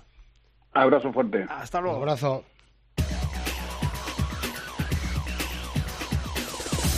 Vamos terminando programa, vamos terminando edición, como siempre, con el maestro, con Tomás Guas y sus 7 metros. ¡Lanza, Tomás! Malvar Rosquito, la semana pasada, coincidido con el partido Granollers-Barça, se rindió homenaje al que ha sido gerente durante 36 años del conjunto vallesano, Pep Blanchard. Se ha jubilado y tras él pues deja de sí un tremendo trabajo, muchos años en, el club en primera fila. Se podía comparar, se podía decir de él que será Alex Ferguson del balonmano español. Era una enciclopedia con todos los datos del su Granollers y que además ha sido jugador, entrenador directivo y alma mater del balonmano en toda la zona del Vallés una zona balonmanística por excelencia. Ahora Pep se va a descansar, a disfrutar de la vida, de la familia y no olvida del todo seguro el balonmano que también es la suya. Un abrazo y gracias por todo, hermoso. Terminamos programa, terminamos edición. Juan Carlos, hasta la semana que viene. Hasta otra, chicos. Gracias. Hasta la semana que viene. Gracias, que es tardísimo. Adiós. Hasta luego. Y nosotros nos vemos en siete días. Aquí, próximo lunes, en De Rosca, os contaremos todo lo que es actualidad en el mundo del balonmano. ¡Adiós! We're gonna